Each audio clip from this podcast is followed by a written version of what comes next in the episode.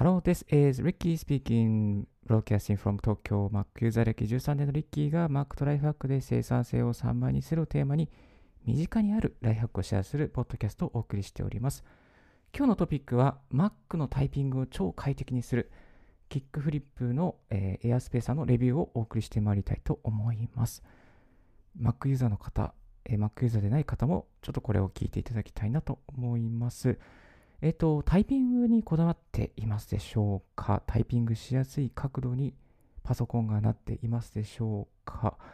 えブルーラウンジから出てるですね、キックフリップというエアースペーサーですね。えっと、MacBook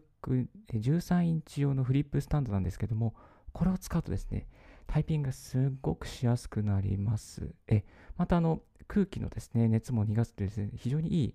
メリットがありまして、結構こうシンプルで、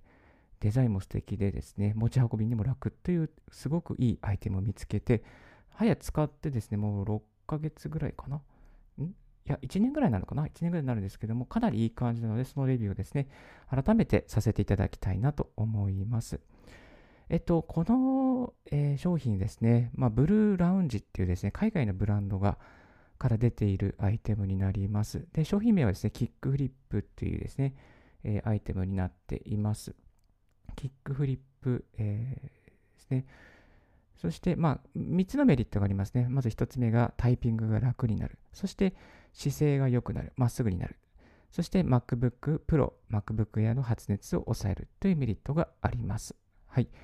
実際にですね、どこで売ってるのかっていうことなんですけれども、これはですね、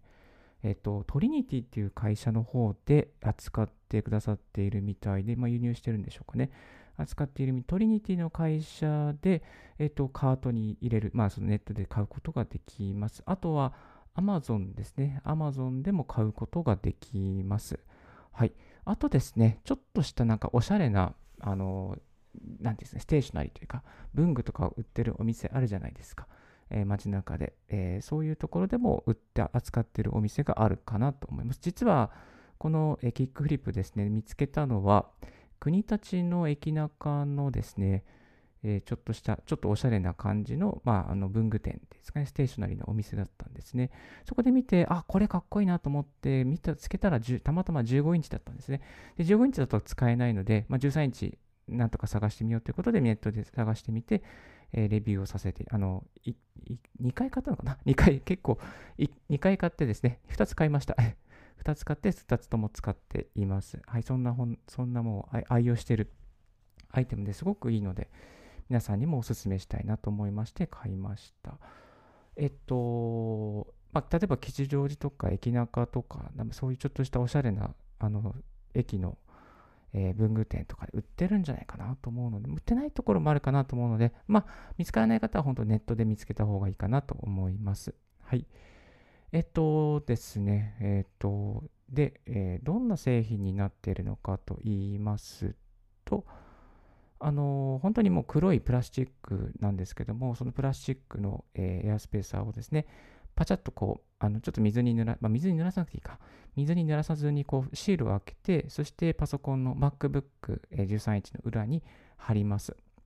で、貼り付けて、そしたらですね、そのこうカグッと折ると、カグッとプラスチックを折ると。そうすると、こう、その斜めに、パソコンが斜めになるというメリ、えー、風になっています。で全くですね、重さは感じないですね。装着している時の重さ。まあ、えっ、ー、と、えっ、ー、と、この梱包で 114g なんですけど、あ、商品の重量が 100g かな ?114g ってなって、そんなにも全然重たく感じないですね。うん。114g だけど、まあ、すごい重たいっていう感じはないですね。そして、えっと、装着してパカッとつけて、えー、パソコンが大体何度ぐらいなのかなこれ。何度ぐらいなのかなうーん。まあでも人工工学的に基づいた角度調整で、いつでも一番見やすい、あるいはタイピングしやすい角度に合わせることができますというふうになってますね。まあ、15度とかかな、15度、20度ぐらいかなと思うんですけれども、こはこうマックスにすると大体そのぐらいか15度から20度ぐらいですかね。でもなんかこう、すごくこう、すごく高いというよりかは普通な感じですかね。なってますね。うん。はい。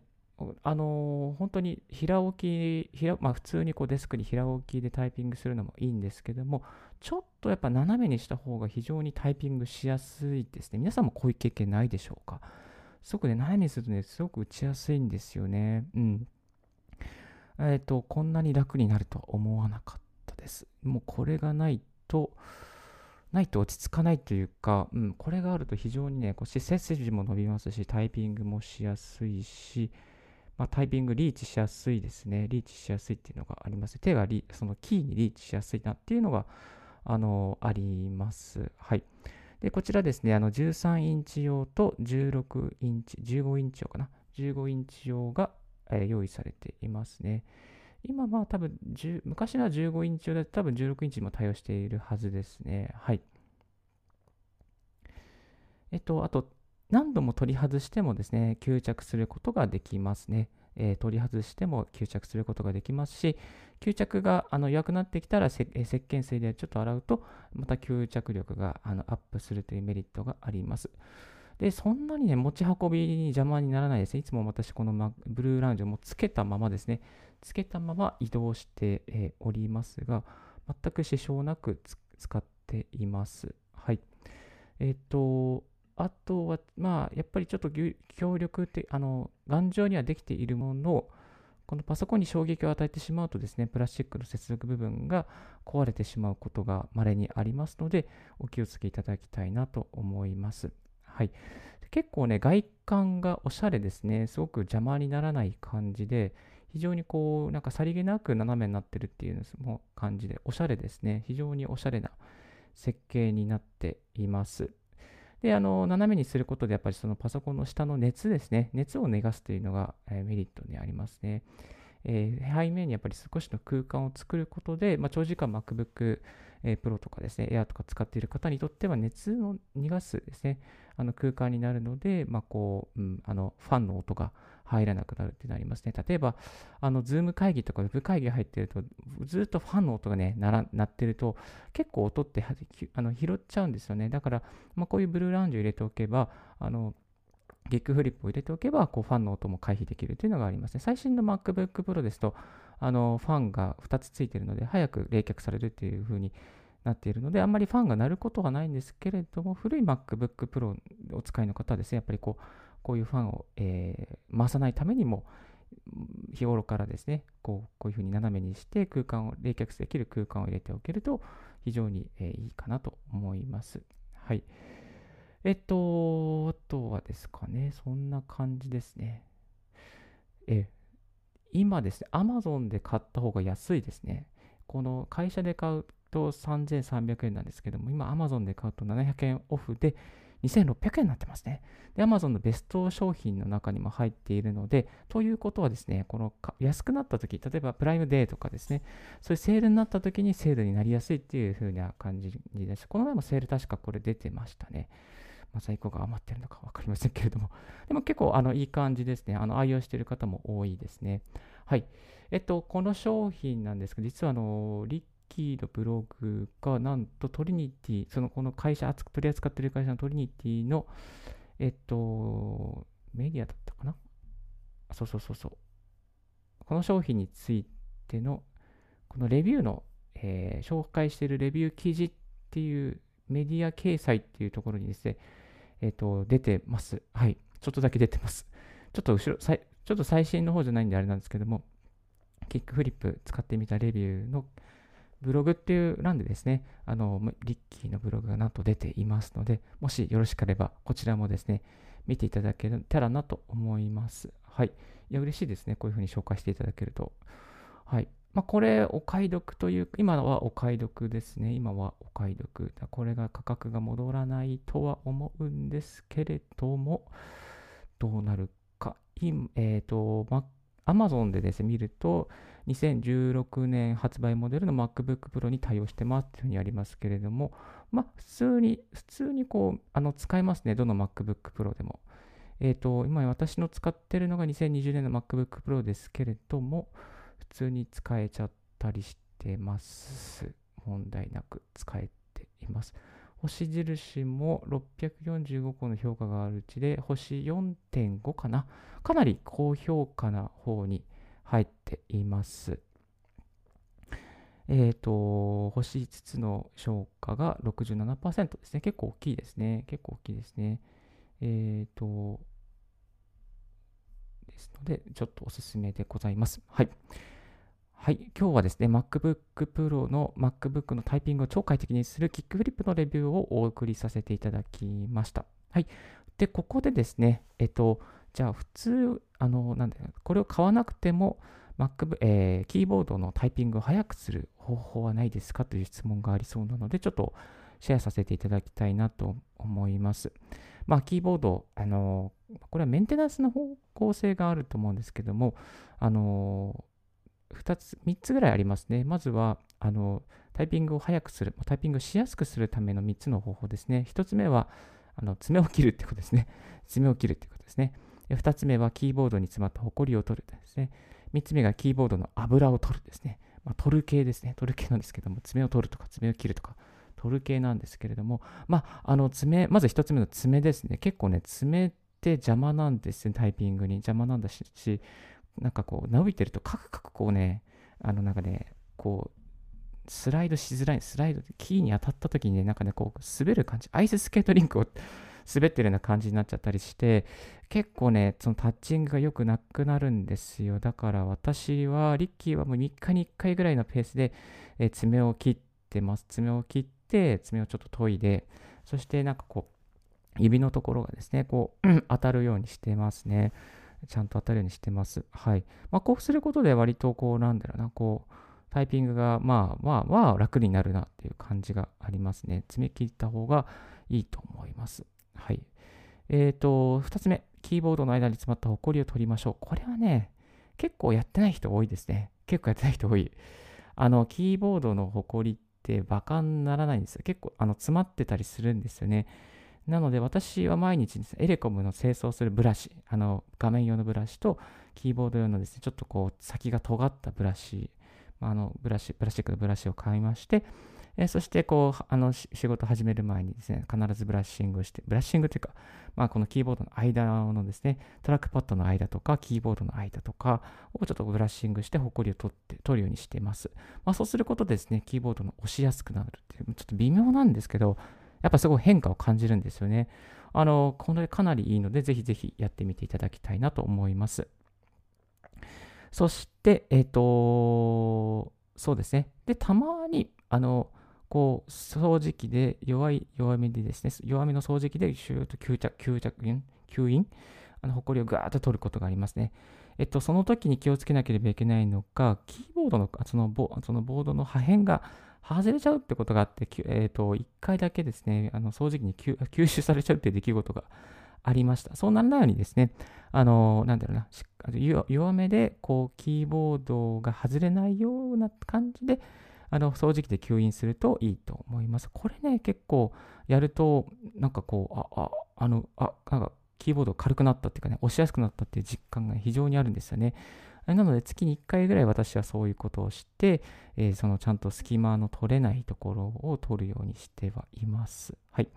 まあ、故障の防止にもね、つながりますし、まあ、あんまりやりすぎると良くないと思うんですけれども、故障の防止につながるので、まあ、そういうふうにしています。結構、このパソコンの内部ってホコリね、溜まってるんでね、たまにこう、そういうふうに取ってあげるといいかなと思います。まあ実際ですね、ちょっとハワイに行った時にですね、このある、ある方のパソコンで、パワーポイントですね、スライドを投影しようと思った時に、キーボードが動作しなくて、ちょっとどうあのパワポが出せないっていう出来事があったんですよ。それで、しかもよく見てみたら、めっちゃめちゃね、ほこりが詰まってですね、キーボードに全然掃除しなくて、それでこう、パッてこう、トントントントンって叩いたら、叩いたら、キーボードからバーってほこりが出てきて、あ、これね、だとね、反応しなくなるんですよね、ほこりがあると。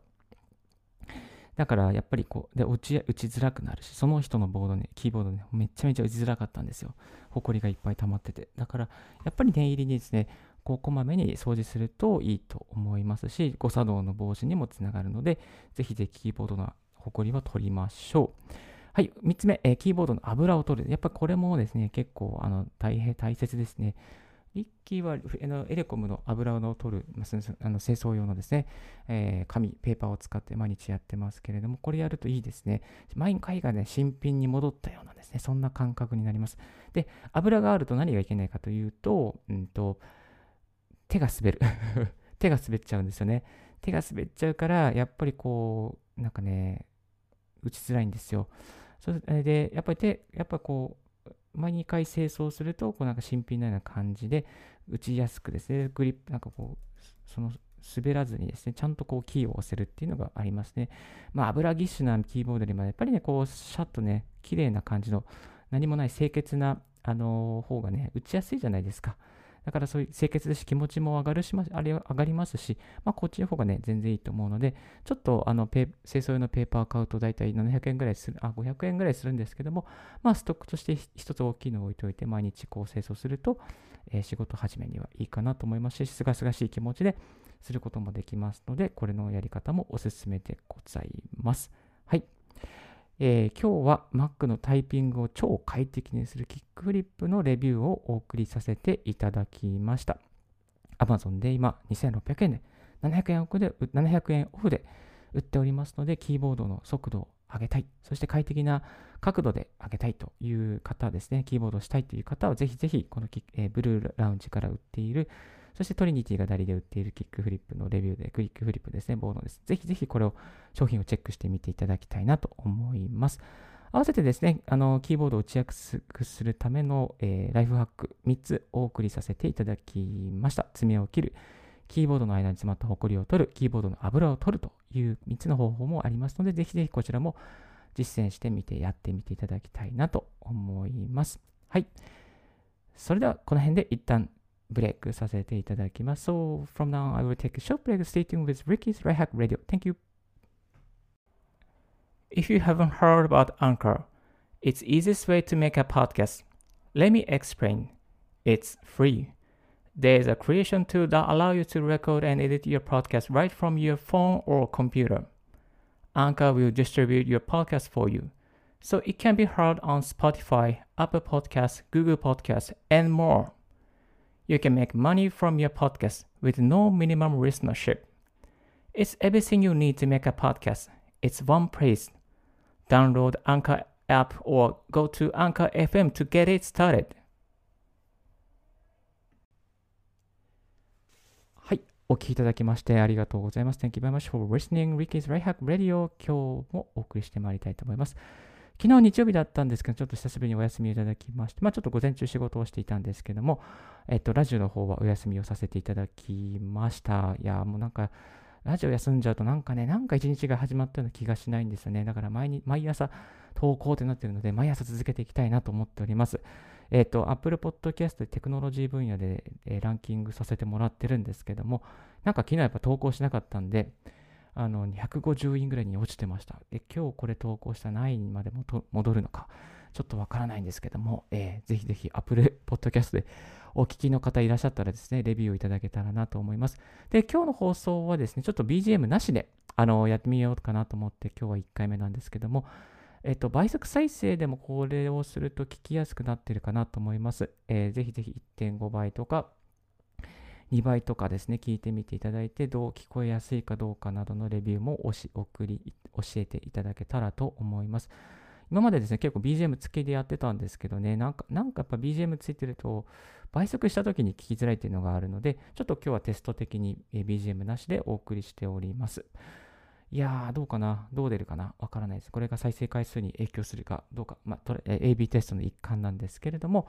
あの、やってみていきたいなと思います。アンカーで、BGM つけるにはアンカーでですね、あの、いつも簡単に BGM をつける、つくことができます。あの、導入部分にパーンと音楽を入れて、そしてあの、トークの時もですね、ちょっとうっすら音楽、まあ、うっすらを、どのぐらいうっすらするかということもですね、あの、調整することができるんですけれども、リッキーのラジオは毎回最低レベルですね、最低の音源音源レベルに合わせておりましたが、まあ結構、でもね、それでもね、それ言うても、それでも、あの、音乗ってるんですよね。だからちょっとそれ聞きづらいなと思ったので、ちょっと今日は、今回は下げています。はい。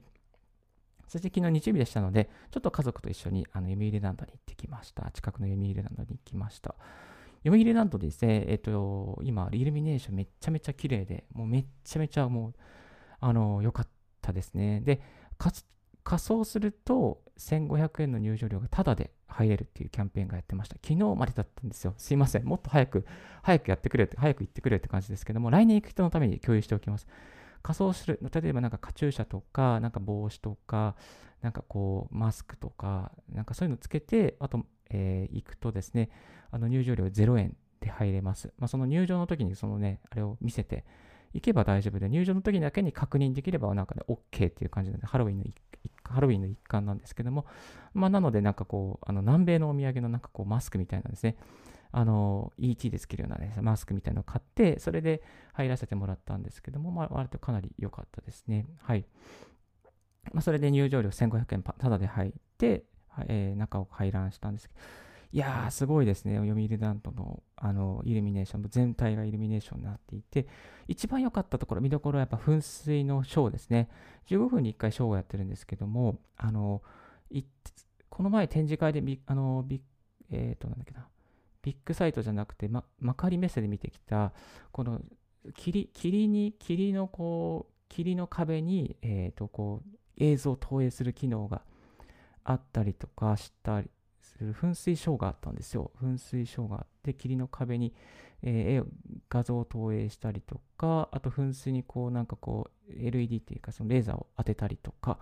えー、するショーがあってですね、噴水のこの、ね、表現、光の表現非常にね、あの豊かでした。これちょっとね、動画に撮ったので、この後 YouTube にもアップしようかなと思っております。このリンクもですね、このラジオの方に貼らせていただこうかなと思うんですけど、これはね、見てよかったなっていう感じですね。最新のテクノロジーがそこに詰まってるっていう感じでした。いろんな噴水のね、表現、えー、速度とか、まあ、あの水水速度ですね、水の速度とか、向きとか、もう全部、あの、機械コントロールで音楽に合わせて、いろんな表現をするんですね。アジアのダンスっぽいのとか、まあ、ポップな、アメリカのポップな感じの踊りの表現とか、非常にね、豊かでしたね。いやー、これは非常に良かったので、みんななんかね、周りに見てる人、いいもの見たみたいな感じで感動している方が多かったですね。これぜひぜひ、このリスナーの方にも見ていただきたいので、この後 YouTube 動画にもですね、アップしておきたいなと思います。そんな日曜日を過ごしていたので、ちょっと、あの、昨日はラジオ更新できなかったんですよ。ごめんなさい。はい。ですが、毎朝、あの、こういう風な形で更新していきますので、これからも引き続き、このリッキーのライフハックラジオを見ていただけたらなと思います。はい。えー、それでは今日はこの辺で、えー、失礼を終わらせていただきたいなと思います。まあ、Apple Podcast、Spotify、ノートレック、 stand.fm、 Himalaya、Amazon Podcast、Apple Podcast、レック、えー、あとアンカーの方でお送りしております。えっ、と、星の評価とか、またレビュー、また質問事項などありましたら、ぜひぜひ Twitter や、またこういったブログや、また Apple Podcast などのコメント欄の方にお願いいたします。Thank you very much for joining Ricky's Right Hack Radio on this podcast. This Right Hack Radio has been brought to you by ブロガーのリッキーがお送りいたしました。Have a wonderful and fruitful day. Bye for now and don't forget, yes, my Bye.